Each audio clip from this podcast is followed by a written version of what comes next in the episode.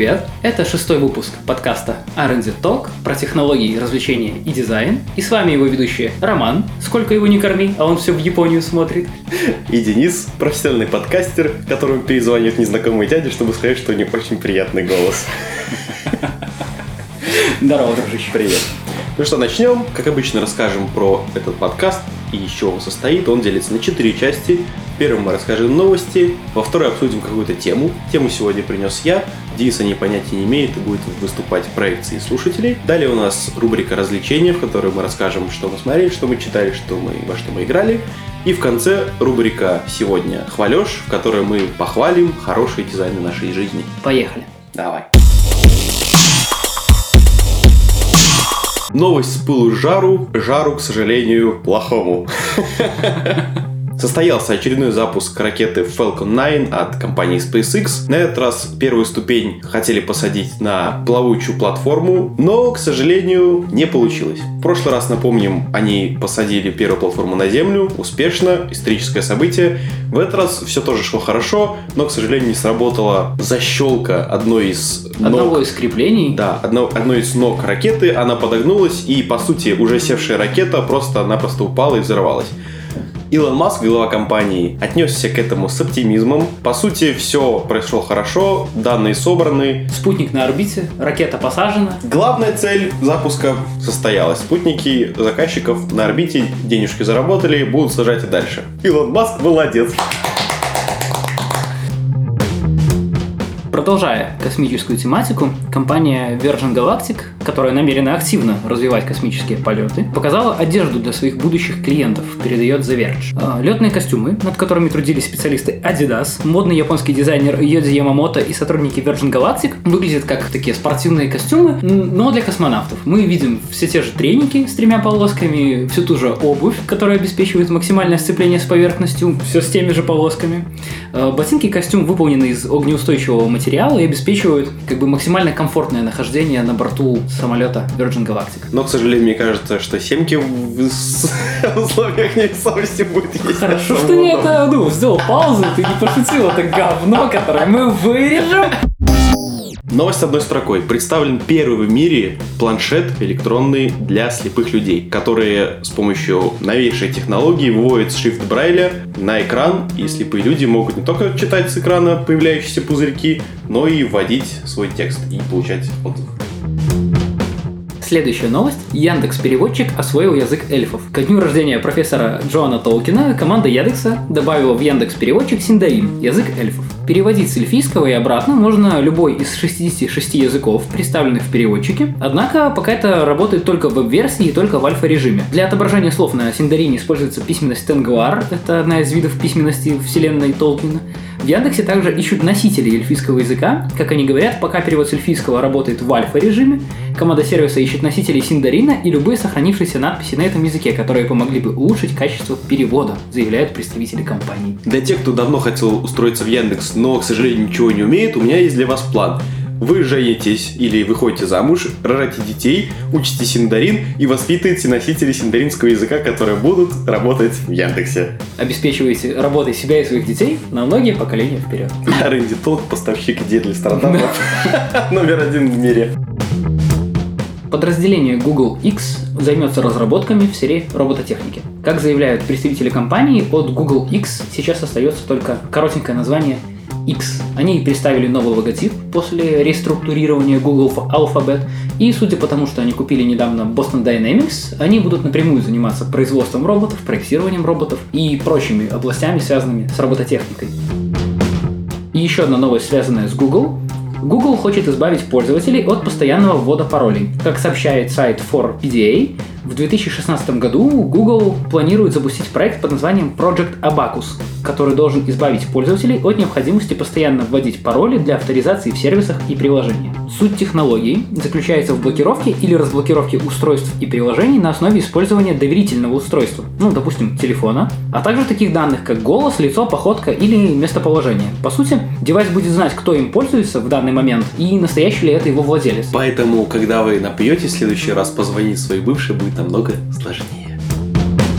И еще одна новость. Издание Ars Technica опубликовало традиционный материал, посвященный компаниям, которые, по мнению редакции, должны будут уйти с рынка в наступившем году. В этом году в список компаний, которые должны умереть, редакция включила Yahoo, BlackBerry, Groupon и еще несколько других компаний. Последний список кандидатов на вымирание редакция издавала в 2014 году. И тогда авторы предсказали скорую смерть компаний Radio Shack, BlackBerry, Zynga, HTC и AMD. Получается, что к концу 2015 года целиком разорилась только компания Radio Shack. Но та же доля рынка AMD сократилась более чем вдвое, потому что все меньше людей сейчас выбирают дешевые процессоры. С новостями сегодня все. Переходим к теме.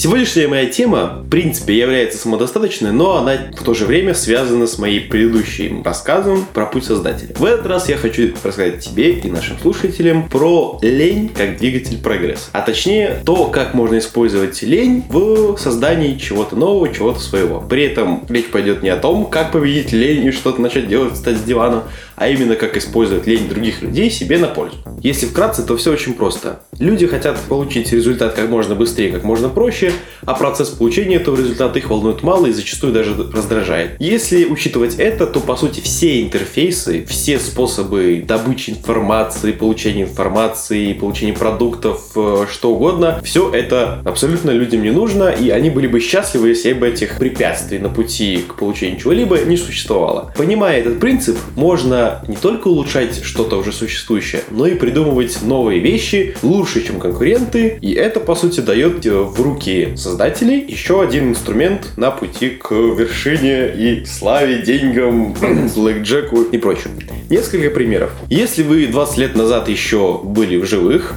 В живых. Если вы 10 лет назад родились. Да то вы, возможно, помните, как раньше выглядели сайты. Самые крутые сайты это были те, которые были написаны на флеше, у которых была предзагрузка загрузки по 5 минут, и только потом мы видели сайты, которые были отрисованы потрясающими художниками, и каждый сайт это был просто произведение, произведение искусства. искусства. Да. Сейчас что мы видим? Все наоборот. Все сайты не только очень простые и загружаются буквально за секунды, и даже не благодаря тому, что интернет увеличил свою скорость. Если бы сейчас сделать сайт на том же флеше с такой же графикой, он бы тоже грузился минут секунд 30. И уже никто бы дальше не пошел. Загрузка перед сайтом сейчас это просто смерть любому проекту. Все пошло намного дальше. Сейчас сайты выглядят в основном очень похоже. Людям намного проще, когда все подчиняется какому-то общему правилу, общему алгоритму. Я не знаю, что вот слева вверху у меня логотип, справа вверху у меня вход э, или, возможно, поиск. Меню всегда у меня сверху остается, и дальше у нас по слайдам какая-то информация. Это что касается сайтов, которые развиваются очень быстро, и их примере можно, в принципе, за короткий промежуток времени проследить, как развиваются более сложные технологии.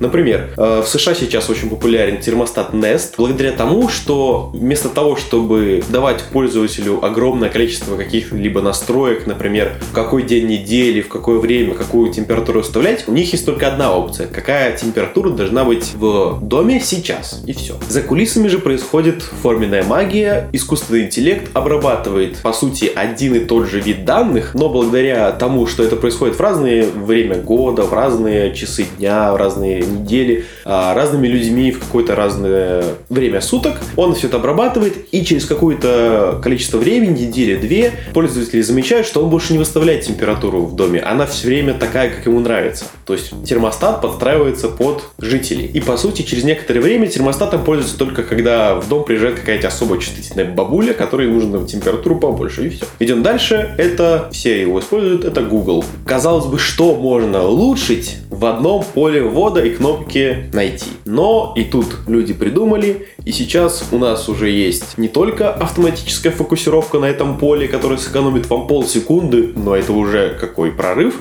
Дальше идет подсказки во время ввода, которые за вас думают, что вы будете искать. И самое последнее нововведение — это выдача ответов прямо в результатах поиска, то бишь калькулятор встроенный, конвертер валют и... Функция в Google Now, например. Окей, да, Google, виджет... сколько калорий в пиве, и он сразу выдает Именно, виджеты, Мне эта технология сейчас напомнила одну интересную штуку, которую сейчас проворачивают в Mortal Kombat. Суть в том, что в данный момент компания-разработчик, она меняет сетевой код, но с какой целью она его меняет? Играя с кем-то по сети, компьютеру, ему все равно нужно некоторое время, чтобы обработать то, что ты вводишь у себя, на, скажем так, на джойстике, нажатие клавиши, его нужно обработать, передать его на тот конец, скажем, провода, и чтобы тот игрок получил на экране то действие, которое ты выбрал.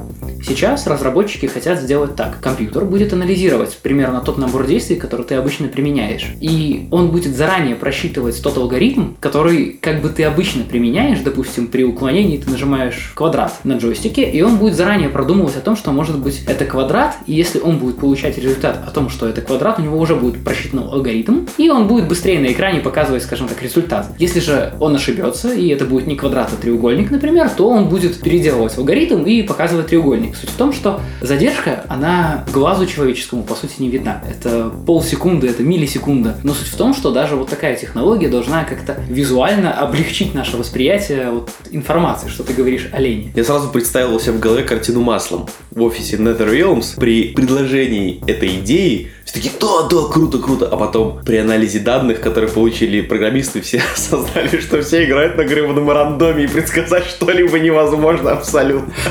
Когда просто ты сидишь и такой, что нажать, что нажать? Ты что, не так много вот играешь? Все так играют. Ну, ну, но это все равно круто. Если они это смогут, то почему нет? Может, мы просто мало что смыслим в этом. Продолжая тему, упрощение и использование лени доходит вообще до абсурдного, но в то же время гениального. Недавно Amazon анонсировали свой новый продукт Amazon Dash. Это кнопка, которая делает только одно. Она оформляет автоматически покупку на Амазоне какого-то продукта, который забинден на эту кнопку. Сейчас доступно множество кнопок фирменных э, с оформлением. Например, можно купить порошок, там Tide написано, еще какая-нибудь хрень. Э, можно купить какие-то туалетную бумагу, памперсы, жвачки, моющие средства, то есть расходники домашней утвари. Но это еще не все. Вы, ты можешь купить свою собственную кнопку, пустую болванку, и записать на нее то, что ты покупаешь что угодно, и просто на магнитике или на наклеечке прицепить ее рядом со столом и заказывать себе Red Bull, как только они заканчиваются, играть дальше в дотку.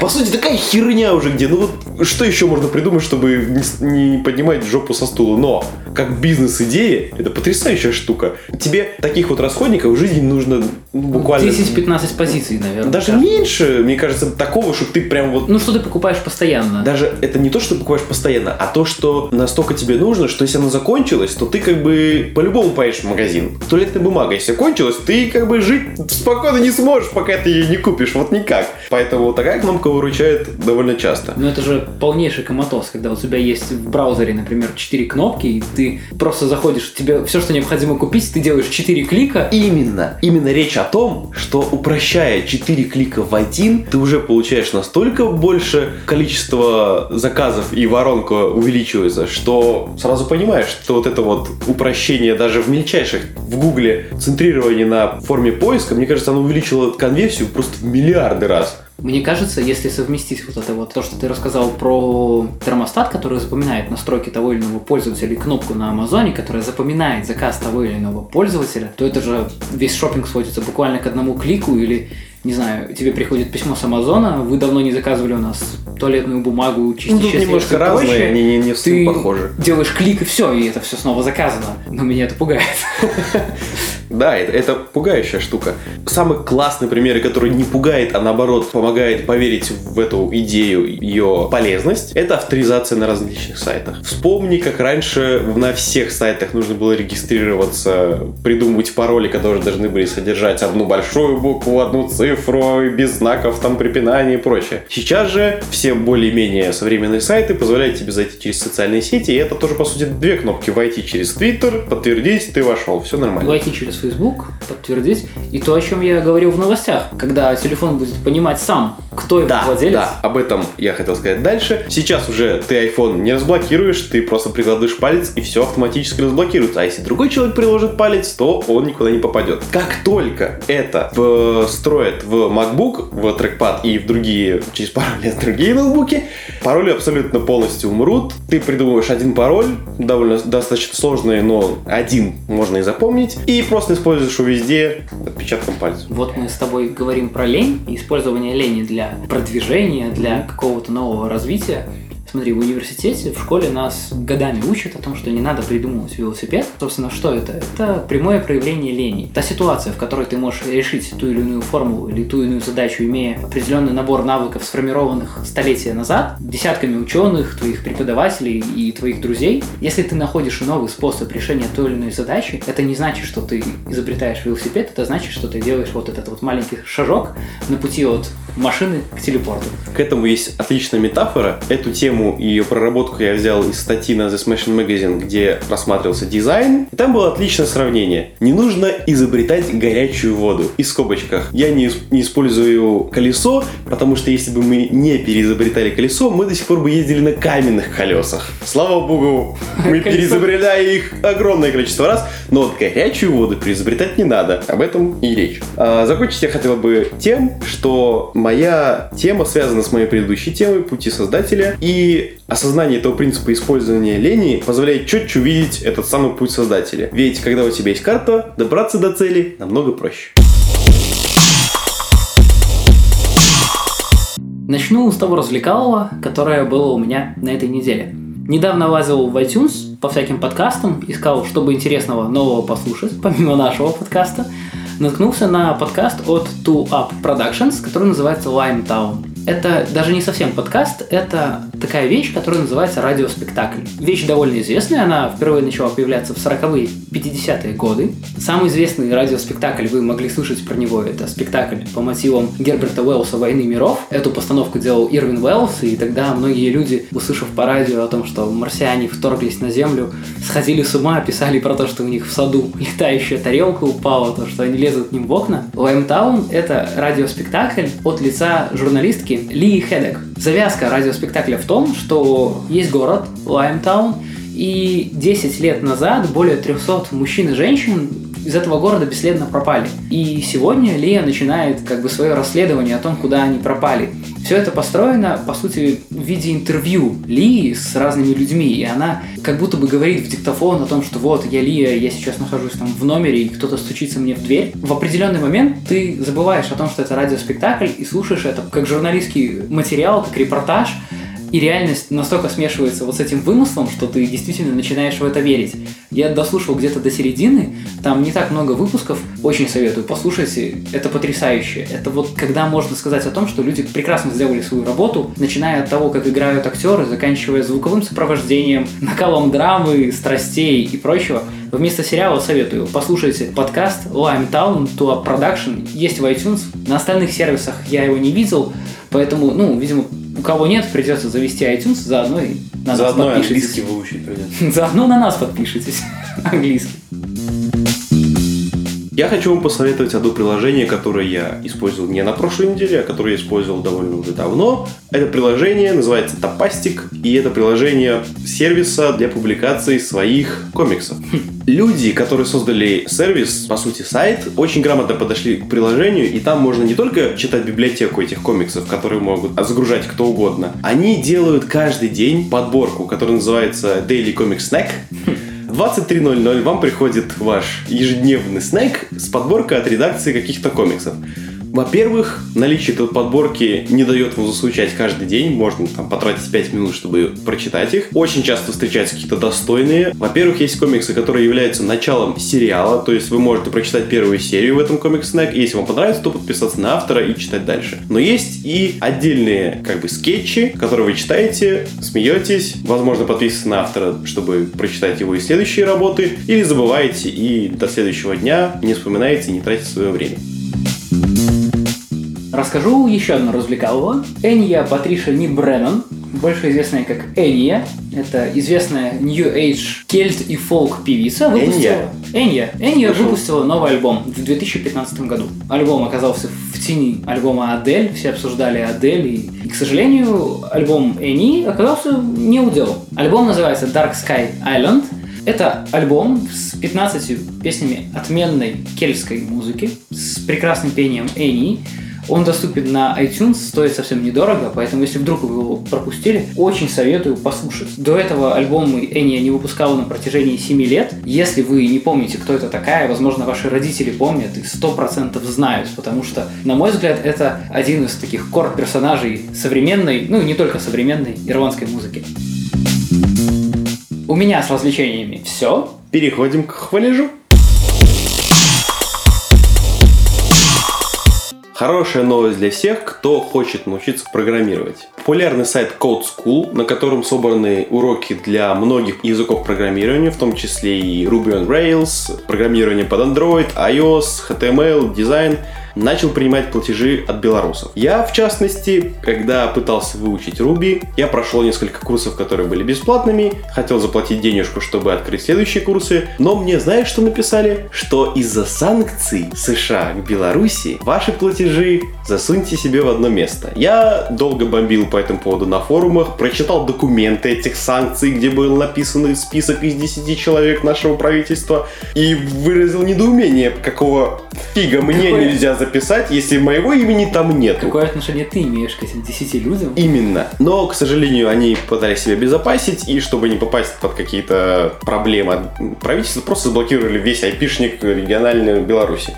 Из-за того, что многие начали писать в этой ветке форума, делу дали толчок, и они разрешили эту проблему, и сейчас, слава богу, платежи проходят, я оплатил себе первый месяц, и, возможно, скоро я научусь что-нибудь делать, кроме записывания подкастов. Заживу как нормальный человек. Продолжая тему хвалежа, снова вернусь к тому, что я на выходных ездил кататься на борде. Мы все уже поняли, хватит хвастаться. Умеешь, ты умеешь ты кататься на сноуборде? Вот не умею, кстати, но суть не в этом. В Похвастаться раз... все равно можно. В прошлый раз у меня был бомбеж, в этот раз у меня будет хвалеж. В прокате обычно дают ботинки со шнуровкой. Что такое шнуровка? Расскажи если, нам, если, глупым людям. Если у тебя руки прямые, то со шнуровкой у тебя проблем не возникает. Все надеты перчатки? Нет, если у вас просто руки мои, то со шнуровкой у вас всегда будут проблемы, потому что зашнуровать ботинок это с моими-то руками? С моими-то руками не то чтобы просто. Проблема в том, что во время катания ботинок постепенно расшнуровывается. И я в прошлый раз замерил. У меня на шнуровку ботинка уходило примерно столько же времени, сколько уходило на средний спуск. То есть каждые 2-3 спуска я шнуровал ботинок. Каким это... образом это хвалешь? Смотри, какой хвалешь. Я пытался вспомнить, типа, блин, а почему у меня не было такой проблемы, когда я катался в другом месте с другими ботинками? Вспомнил про одну систему. Есть система шнуровки, когда у тебя нет шнурков, а вместо шнурков протянута леска. Леска встраивается в механизм.